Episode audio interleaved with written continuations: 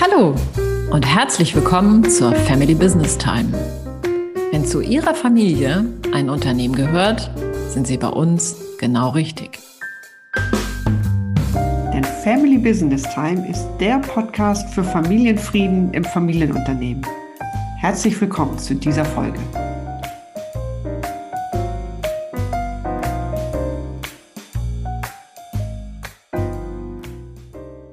Zu Gast in unserer heutigen Folge ist Dr. Monika Börner. Sie ist gemeinsam mit ihren Angehörigen Gesellschafterin der vierten Generation eines weltweit agierenden Chemieunternehmens. Und da ist sie eine von 30 Personen. Sie berichtet uns heute von der besonderen Herausforderung, Familieninteressen, Unternehmensbelange und Individualwünsche professionell zu balancieren. Mein Name ist Susanne Dahnke. Und gemeinsam mit meiner Kollegin Carola Jungwirth begleiten wir Sie und euch dabei, das Familienunternehmen sicher in die Zukunft zu führen und dabei den Familienfrieden zu bewahren. Zu Beginn ein Hinweis in eigener Sache. Die nun folgende Aufnahme hat leider nicht die beste Tonqualität. Inhaltlich ist sie jedoch Gold wert. Nun heiße ich dich herzlich willkommen, liebe Monika, in unserem Podcast. Ja, herzlich willkommen von meiner Seite auch und ich freue mich, dass wir heute hier zusammenkommen. Ja, das ist schön. Ähm, ich freue mich auch und ich freue mich so auf ganz verschiedenen Ebenen. Ähm, einmal, weil ich dich sehr als Kollegin schätze. Wir beide haben ja gemeinsam mit zwei Kollegen den Family Business Circle initiiert und leiten den ja auch.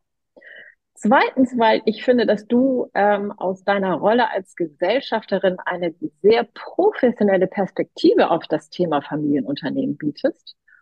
Und natürlich auch, weil du in unserem Buch Familienstrategie Erleben und Gestalten einen total interessanten Beitrag ähm, geschrieben hast, nämlich ähm, den Beitrag Familienverfassung, was nun mit Haltung in die Zukunft führen.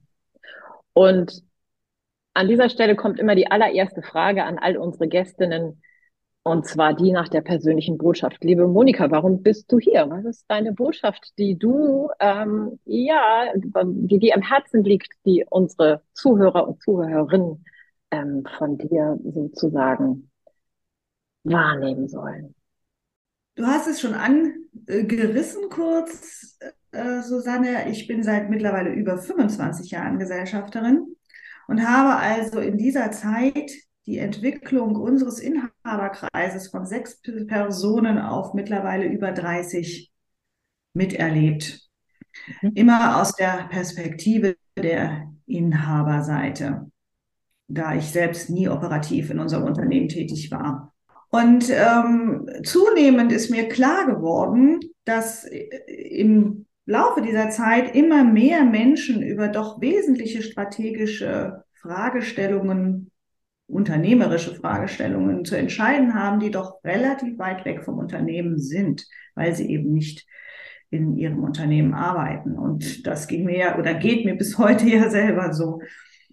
Und je größer so ein Inhaberkreis wird, desto wichtiger ist der Zusammenhalt und auch die Fähigkeit, Diskussionen zu führen, um die bestmöglichen Entscheidungen zu finden. Und von daher ergab sich daraus, aus diesen vielen Jahren Erfahrung, dass meine Botschaft sozusagen, nämlich die Rolle des Inhabers, der Inhaberin als Profession zu verstehen, also als einen Beruf auch zu verstehen, der umrissen ist und eine gewisse ja, Definition hat, ein Aufgabenprofil hat, aber auch ein Kompetenzprofil.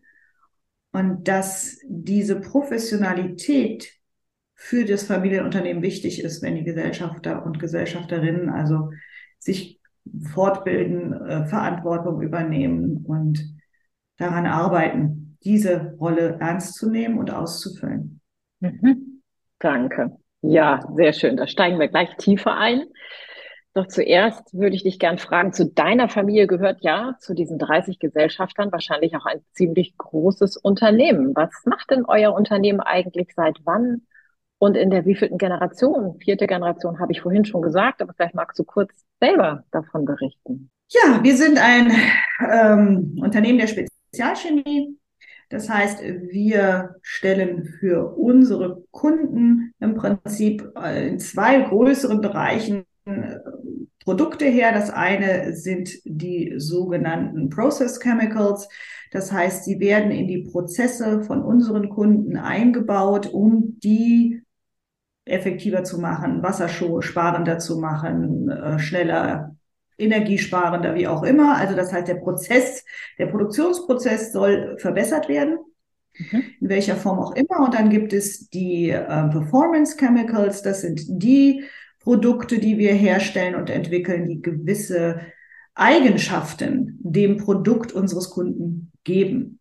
Ein sehr nachvollziehbares Beispiel ist immer bei der Keramikindustrie, das Porzellan soll, das Dekor soll spülmaschinenfest sein und da braucht man also ein Produkt der Spezialchemie, damit in der Spülmaschine das Dekor nicht abgewaschen wird, sozusagen. Das ist also ein, okay. ähm, ja, das sind also die beiden großen Bereiche, in denen wir unterwegs sind. Das machen wir seit über 125 Jahren, fast 130 und ähm, sind mittlerweile, wie du gesagt hast, international aufgestellt. Es ist bei uns wichtig, kundennah zu sein. Wir sind also in verschiedensten Industrien unterwegs, äh, lederverarbeitende Industrie, Keramik habe ich schon genannt, ähm, Fasertextil. Dann haben wir die Care Specialties, also ich sage immer alles, was schäumt und reinigt, von der Kosmetik bis zu den Industriereinigern. Dann haben wir die sogenannten Polymerprodukte, das heißt Beschichtungen von Industrieböden, damit sie Belastungen besser aushalten in großen Supermärkten, zum Beispiel Restaurants, wie auch immer, oder in anderen Bereichen. Und Lubricants, also Schmierstoffe, haben wir auch. Das sind also sehr ein, ein breites äh, Spektrum und klingt in allen meinen Ohren, als ob du super, super nah dran bist und irgendeinen ganz wichtigen Job hast. Aber ich weiß, dass das gar nicht so ist. Ähm, da kommen wir gleich nochmal hin. Ähm, vielleicht magst du noch erzählen, eure 30 Gesellschafter, wie setzen die sich zusammen? Wir haben derzeit drei Generationen vertreten. Mhm. Ein Gesellschafter aus der dritten Generation ist noch dabei. Dann haben wir die vierte Generation, zu der ich gehöre. Und wir haben auch schon mittlerweile doch eine deutliche Zahl der fünften Generation in unserem Inhaberkreis dabei. Das heißt, die Nachfolge wo läuft schon zumindest die Eigentumsnachfolge. Die mhm. Übergabe an die nächste Generation ist also mitten im Gange. Die sechste Generation lebt schon, allerdings ist sie noch nicht äh, als Gesellschafter oder Gesellschafterin vertreten. Okay. Ja, jetzt habe ich es schon vorweggenommen. Ähm, du bist nicht operativ tätig in diesem großen Unternehmen. Was ist denn deine Aufgabe in diesem Gesamtsystem? Meine Aufgabe inzwischen, das hat sich äh, ja so entwickelt über, über die Jahre, ist ja das Kümmern um die Unternehmerfamilie das heißt, ich organisiere jährliche Familienwochenenden, wo wir uns treffen und verschiedenste Dinge miteinander tun. Ich ähm, organisiere Workshops zur Heranführung der nächsten Generation, aber auch, was man unter Gesellschafterkompetenzentwicklung oder Family Education bezeichnet. Auch das ja, bessere Verständnis und das, das Wissen für die Gesellschafter, dass sie die Themen besser verstehen, die, mhm. über die sie eventuell dann zu entscheiden haben. Wir haben inzwischen auch ein Format entwickelt, in dem wir uns online treffen, um Themen zu diskutieren, rechtzeitig vorzubereiten, die Meinungen abzuholen, Argumente auszutauschen. Und das organisiere ich auch. Das heißt, ich bin mit, mache ich nicht alles nur alleine, aber federführend. Mhm. Ähm, ja, suchen, suchen wir die Themen zusammen. Wir organisieren die, den Austausch und protokollieren das auch, dass also mhm. eine nachvollziehbare Transparenz da ist, falls jemand mal nicht teilnehmen konnte. Und so weiter und so weiter. Das klingt nach einer großen Aufgabe. Du hast die irgendwann mal im Gespräch mit mir die Familienkümmerin genannt. Trifft der Titel immer noch so? Ja, das äh, ist ein Begriff, den ich auch äh, gehört habe. Also den habe ich jetzt nicht selbst erfunden, sondern es, diese Rolle wird oder diese Menschen, die sich um diesen Themenbereich kümmern, werden gerne die Kümmerer genannt, weil sie sich mhm. eben kümmern. Mhm. Ich mag diesen Begriff nicht so wirklich gerne, weil ähm, er sehr kümmerlich klingt und nicht wirklich abbildet, wie wichtig, wie umfangreich und wie herausfordernd diese Aufgabe auch ist. Du hast es gerade so schön auf den Punkt gebracht. Ähm, Kümmerer würde niemals beschreiben können, ähm, welche Verantwortung und auch welche Kompetenz diese Rolle braucht. Und du hast eben auch gerade erzählt, dass sich das für dich entwickelt hat. Und mich würde jetzt interessieren, wo, wo nimmst du denn die Kompetenz und das Wissen her, das so zu tun, wie du es tust? Ja, vielleicht ganz kurz ähm, ein bisschen erläutern noch. Wir haben bei uns im Familienunternehmen äh, angefangen, uns mit dem Thema Family Governance zu beschäftigen 2010. Also das ist mittlerweile 13 Jahre her. Und mit diesem Konzept der Family Governance hat sich für mich überhaupt erst eine Welt geöffnet, wo ich gesagt habe, oh, da ist Handlungs- und Gestaltungsraum und da ist auch Notwendigkeit da. Und da kann ich mich auch wiederfinden. Da kann ich mich sehen. Äh, zu dem damaligen Zeitpunkt äh, machte ich gerade eine Ausbildung zum systemischen Familienaufsteller und Coach. Und das passt natürlich ganz gut. Mhm. Diese ähm, Ausbildung hat mir doch sehr viel Kompetenz vermittelt, die ich in diesem Zusammenhang gut gebrauchen kann. Mhm und habe dann später, nachdem ich gemerkt habe, oh ja, da ist Gestaltungsraum und auch Bedarf, habe ich ähm, dann mir gewisse grundlegende betriebswirtschaftliche Kenntnisse angeeignet über ein EMBA, also ein Executive berufsbegleitenden Master for Business Administration. Zwei Jahre hat das gedauert, weil ich gedacht habe, ich brauch, möchte ein bisschen besser verstehen, was ist eigentlich Strategie und was sind so die einzelnen Themen, die auch an uns Gesellschafter, Gesellschafterinnen herangetragen werden und wie werden sie beschrieben. Und dann muss man ja auch ein bisschen verstehen, wovon reden sie eigentlich und welches Modell sagt nun was eigentlich aus und wo sind die Grenzen und wo sind die, äh, die, die, Schwerpunkte und so weiter und so weiter. Genau, und habe dann, ähm, weil es mich gepackt hat und begeistert hat, mich auch da vertiefend mit zu beschäftigen, habe ich eine Promotion angeschlossen. Und da ging es auch um die Gesellschafter, die eben weiter weg sind vom Unternehmen und wie sie ihre Entscheidungsprozesse ja, durchlaufen, was beeinflusst sie und mhm. wie gehen sie auch damit um, mhm. dass sie teilweise so wenig wissen mhm. und trotzdem entscheiden sollen. Genau. Okay, und so hat also, sich ein Paket entwickelt und an, an an Wissen, also an Kopfwissen, äh, universitärer Forschung und auf der anderen Seite auch Praxis durch das Coaching und natürlich Learning by Doing. Mhm. Ich habe es einfach gemacht. Mhm. Und hast dich dabei selbst professionalisiert durch all die professionellen Bezüge und Inhalte, die du dir dazugeholt hast. Und damit sind wir ja bei unserem Thema Inhaberschaft als Profession. Und da würde ich dich gerne jetzt direkt fragen, was heißt denn Profession speziell im Zusammenhang mit Unternehmerfamilien für dich? Also du hast das schon ein bisschen ausgeführt bei deiner Botschaft, aber da würde ich gerne noch mal ein bisschen tiefer einsteigen. Was heißt das?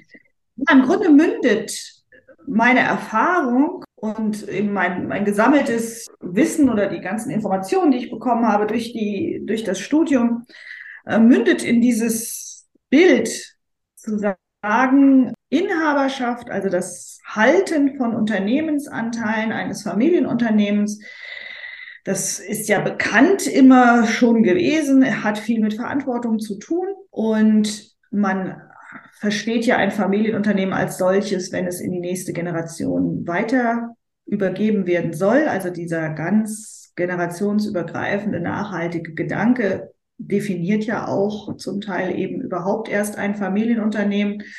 Und wenn man jetzt dieser Verantwortung wirklich gerecht werden möchte, wie macht man das? Und diese Frage hat mich eben sehr umgetrieben über all die Jahre und tut es immer noch. Und dann kam die Formulierung auf, es mal als Beruf zu verstehen. Also wenn ich jetzt den Beruf des Bäckers nehme, dann ist uns allen ein gewisses Bild vor Augen, was muss er können, wie umfangreich ist es, was, ja, und auch wie, wie, wie wichtig ist es, wie verantwortungsvoll ist es und wo liegt die Verantwortung, ne? Lebensmittel und so weiter, jetzt mal nur ein Beispiel zu nehmen. Und dieses, diese Eigentümerschaft, wenn man sie als Beruf be betrachtet, verändert sich der Blick darauf. Mhm. Und man sagt, ja, okay, stimmt eigentlich. Ich habe Verantwortung, ich tue viel, ich habe Aufgaben als Gesellschafterin. Äh, das mal zusammenzutragen und ein Profil daraus zu entwickeln und was für Kompetenzen brauche ich denn wirklich, um dieser beruflichen Aufgabe gerecht zu werden. Und da gibt es keine Blaupause, weil jedes Unternehmen ist ja anders. Ähm, die Aufgaben können unterschiedlich sein, je nachdem, wie alt äh, das Unternehmen ist, wie groß es ist, wie international, in welcher Branche, was auch immer. Da sind so viele Aspekte, die da eine Rolle spielen. Mhm. Aber es für sich selbst, das eigene Unternehmen mal zu erfassen, welche Kompetenzen brauche ich optimalerweise, um diesem Verantwortungsanspruch gerecht zu werden, dann wird daraus das Bild eines Berufes. Und dieser Beruf kann ein Minijob sein, um das mal als Bild weiter zu spinnen. Es kann ein Nebenjob sein oder sogar auch ein Vollzeitjob. Und, jetzt damit, bin ich ganz gespannt. Ähm, Ihr seid ja 30 Personen in eurem Gesellschafterkreis. Und ich habe jetzt sehr gut verstanden, dass du deine Aufgabe professionell ähm, führst und das als Beruf ansiehst, wie, wie meistert ihr das denn, dass das den anderen 29 Gesellschaftern auch so geht? Wie, wie sorgt ihr dafür? Und, und ge gelingt das und kann das gelingen? Da wäre ich jetzt sehr neugierig drauf. Tja, kann das gelingen? Woran merke ich, dass es gelingt? Und ich glaube, selbst wenn man sagt, oh ja, es ist gelungen, muss man trotzdem weiter daran arbeiten, dass es auch so bleibt. Also es mhm. ist ein ewiger Prozess und man ist damit nie fertig, ja. will ich damit ähm, ausdrücken. Und es ist auch, auch gewachsen, erstmal so mein Bild. Das ist jetzt nicht von mir alleine gewachsen, aber ich bringe das jetzt mal so auch in diese Formulierung. Und diese Aufgabe zu meistern, die Kompetenzen erstmal aufzubauen und auch den, das Engagement, also die Bereitschaft und auch die, das Commitment zu haben, auch die Verlässlichkeit, wirklich seinen Beitrag zu leisten. Das ist natürlich ein, ein langer Weg. Und Grundlage von all diesem ist in meinen Augen eine gute Kommunikation. Das ist jetzt, sagen wir mal, nichts bahnbrechend Neues.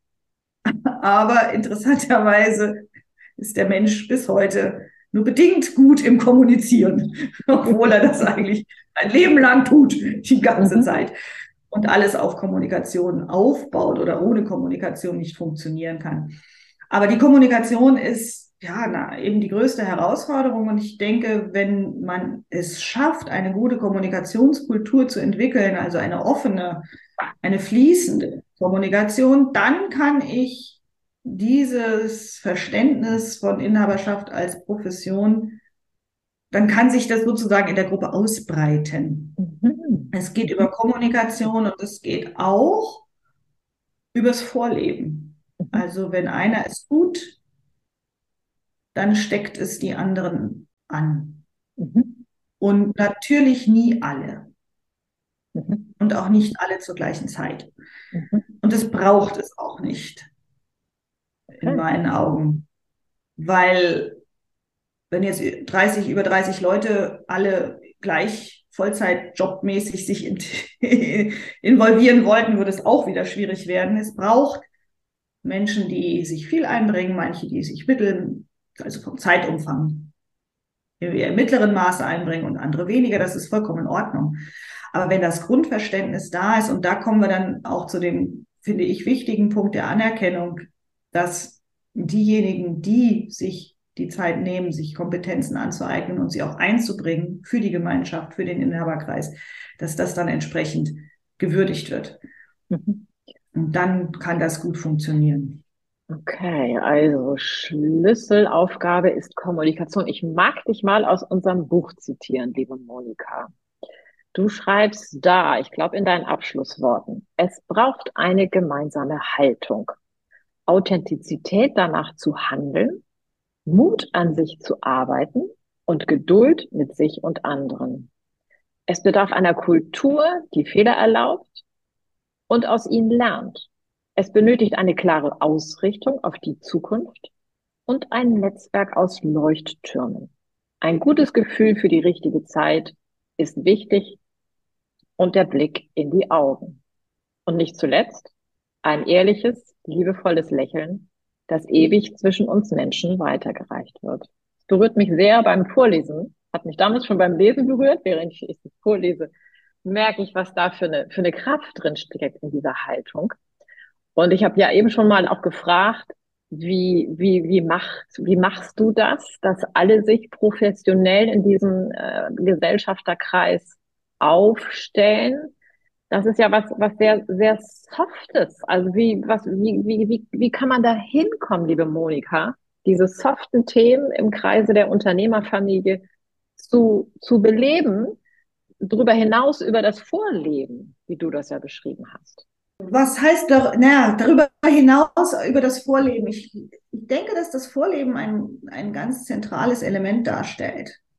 Und da kommt das, die systemische Perspektive, die ich über meine Coaching-Ausbildung ähm, mir angeeignet habe oder ich ja, gelernt habe, die kommt da zum Tragen. Was ist damit gemeint? Ähm, ein System kann nur entstehen oder auch leben, existieren, wenn Kommunikation fließt. Mhm. Kommunikation ist sozusagen das Kriterium, das ein System zusammenhält. Mhm. Ohne Kommunikation verbinden sich verschiedene Elemente nicht zu einem System. Das heißt aber auch, dass diese, wenn sie sich zusammengeschlossen haben, diese Elemente ähm, zu einem System, dass sie ja miteinander verbunden sind und durch die fließende Kommunikation sich auch gegenseitig immer wieder bewegen. Mhm. Das berühmte Mobile ist ja ein schönes Beispiel, was man nimmt, wenn man ein Mobile hat und eine, eine Kugel an diesem Mobile oder was auch immer für Figuren da dran hängen mögen, wird bewegt, dann schwingen irgendwann alle, weil sie miteinander verbunden sind. Und das ist äh, die Kommunikation, die sie miteinander verbindet in allererster Linie. Das heißt, wenn ich als Teil dieses Systems mich verhalte, und das tue ich ja in allererster Linie über Kommunikation, indem ich ja, wir diskutieren ja Themen, wir reden drüber, dann wirke ich mhm. auf die Gruppe. Mhm. Und diese Wirkung ist nicht zu unterschätzen. Das heißt, wenn ich jetzt für mich mein Verhalten, meine Kommunikation nach dieser inneren Haltung ausrichte, die du eben vorgelesen hast. Und wenn ich den Mut habe, mich auch zu zeigen, das meine ich mit der authentischen Verhaltensweise oder der Authentizität, auch zeigen zu können, wenn ich mal nicht perfekt nach meinen eigenen Werten oder der Haltung gelebt habe, sondern wenn mir Fehler unterlaufen sind und ich kann sagen, ja, da bin ich mal wieder in alte Muster zurückgefallen, aber trotzdem, ich ne, bemühe mich drum, wieder diese gemeinsame Haltung oder überhaupt diese Haltung äh, verhandlungsleitend ähm, wieder einzunehmen. Wenn das gelingt und die anderen merken, oh ja, das gelingt ihr immer besser und sie meint das wirklich ernst und sie handelt immer mehr danach, dann werde ich einschätzbar, weil ich mhm. berechenbar werde. Mhm. Und dieser Aspekt dieser Verlässlichkeit, die sich dadurch ergibt, führt zu einer Offenheit. Wen ich mhm. einschätzen kann, da kann ich mich hinsetzen und sagen, okay, ich höre dir mal zu, weil ich habe ein Bild davon, was ist eigentlich die dahinterliegende Motivation, was treibt denjenigen um und wie ehrlich ist er oder nicht und so weiter und so weiter. Und diese, diesen, dieses Momentum des Ich höre offen zu, ist ein, im Grunde ein großer Erfolg. Damit ist man noch nicht einer Meinung, aber man hat die Voraussetzung geschaffen, überhaupt sich einer, einem Sachthema ergebnisoffen zuzuwenden. Und es entschärft, wenn man diese Haltung hat, wie ich sie versucht habe zu umreißen, es entschärft auch dieses, dieser Wettkampf, diesen Wettkampf von wer setzt sich durch. Weil das ist nicht mehr das primäre Thema, sondern das primäre Thema ist, was ist das Beste für das Familienunternehmen mit all seinen Beteiligten. Mhm. Und das ist alles, was ich als Einzelner tun kann. Aber wenn ich es tue, ist es auch viel. Und es steckt ja dann auch an. Mhm. So, und dann kommt dieser Aspekt der Zeit, den du auch äh, vorgelesen hast. Also es geht um den Aspekt der Zeit, das Gefühl für die richtige Zeit. Mhm. Also ein Gefühl dafür zu entwickeln, wann ist der Zeitpunkt da. Mhm. Das ist, glaube ich, entscheidend, wenn man systemisch denkt. Und das ist etwas, was ich lerne, immer noch lerne. Bin schon ein Stück weitergekommen, aber ich lerne das gerade immer noch sehr deutlich. Wann ist die, wann ist wer in, in der Gruppe in dieser offenen Haltung? Wann mhm. kommt er dorthin? Und da hat jeder sein eigenes Tempo. Mhm. Der eine braucht länger, der andere geht schneller, wie auch immer. Das hat so viele Gründe und, und Aspekte. Kann man jetzt gar nicht so irgendwelche Regeln daraus ableiten in meinen Augen. Aber da Geduld zu haben, das ist mhm. schon wichtig. Das kann man auch nur bedingt planen und vorausberechnen. Wenn ich mich jetzt so und so verhalte, was passiert dann und wann reagieren sie entsprechend? Weil dann bin ich auch schon wieder in einem planenden und fast manipulativen Denken drin. Und das ist nicht das, was ich meine, sondern wenn ich authentisch bei mir bleibe und sage, das ist meine Haltung, das sind meine Werte, ähm, ich äh, erlaube mir selber auch Fehler und auch anderen erlaube ich Fehlern, wenn ich mich zeige. Und das ist das Bild der Leuchttürme. Dann können, dann bin ich sichtbar. Dann wissen die anderen, aha, da steht sie und dann wird der nächste sichtbar. Aha, da steht der andere und dann kann ich gucken, was macht das in der Gruppe. So. Das ist ein langer, langer Weg. Ich glaube trotzdem, dass es ein nachhaltiger ist, denn wenn die Gruppe sich auf diesen Weg begibt und es ansteckt, sozusagen, diese offene Haltung, dann kann sich sehr, sehr Schönes daraus entwickeln. Und also ich bin gerade sehr berührt davon, weil wir haben jetzt ein bisschen die Ebenen gewechselt. Du hast, wir haben angefangen damit, ähm, die Gesellschafterrolle als Profession zu betrachten, wirklich als Aufgabe und Job.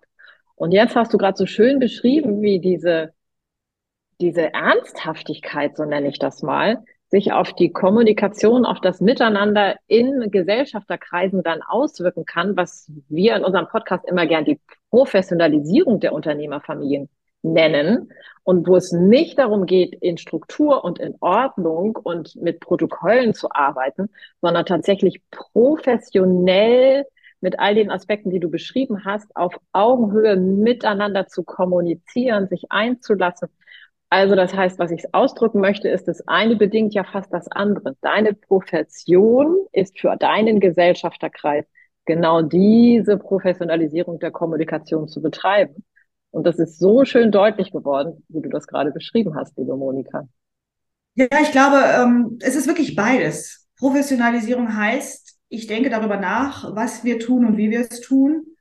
Aber es hat genauso diesen emotionalen, empathischen Aspekt. Und wirklich erfolgreich, glaube ich, ist eine Gruppe Menschen immer dann, wenn sie beide Aspekte, also das Analytische und auch das Empathische, gleichberechtigt ähm, lebt oder zumindest versucht zu leben und auch anerkennt in seiner Wichtigkeit. Sehr schön. Vielen, vielen Dank, liebe Monika. Ja, für heute nehme ich nochmal wieder mit, wie die Professionalität einer Unternehmerfamilie oder eines Gesellschafterkreises nicht nur den Erfolg des Unternehmens befördern kann, sondern erst recht den Zusammenhalt und das gute Wirken des Miteinanders in der Gesellschafterrunde. Danke, liebe Monika, für dieses tolle Beispiel. Herzlich gerne. Kommen wir nun zu unserem Inspirationsimpuls. Was hast du unseren Hörern und Hörerinnen für die Zeit bis zur nächsten Episode mitgebracht? Ich liebe Bücher und lese sehr gerne. Und deswegen habe ich auch ein Buch mitgebracht. Und da geht es natürlich um Inhaberschaft in Familienunternehmen als Profession. Dieses Buch ist entstanden in ja, einer gemeinsamen Arbeit von Professor Helmut Kormann und mir in den letzten eineinhalb Jahren, kann man fast sagen. Und wir freuen uns sehr, dass es jetzt im April im Springer Verlag erscheinen wird. Und es ist der Versuch, Gesellschafter und Gesellschafterinnen dabei zu unterstützen, ihre Aufgaben wahrzunehmen, die Inhaberrolle ernst zu nehmen und sich selbst sie auch zuzutrauen, diese doch umfangreiche Aufgabe zu meistern. Vielen herzlichen Dank, liebe Monika.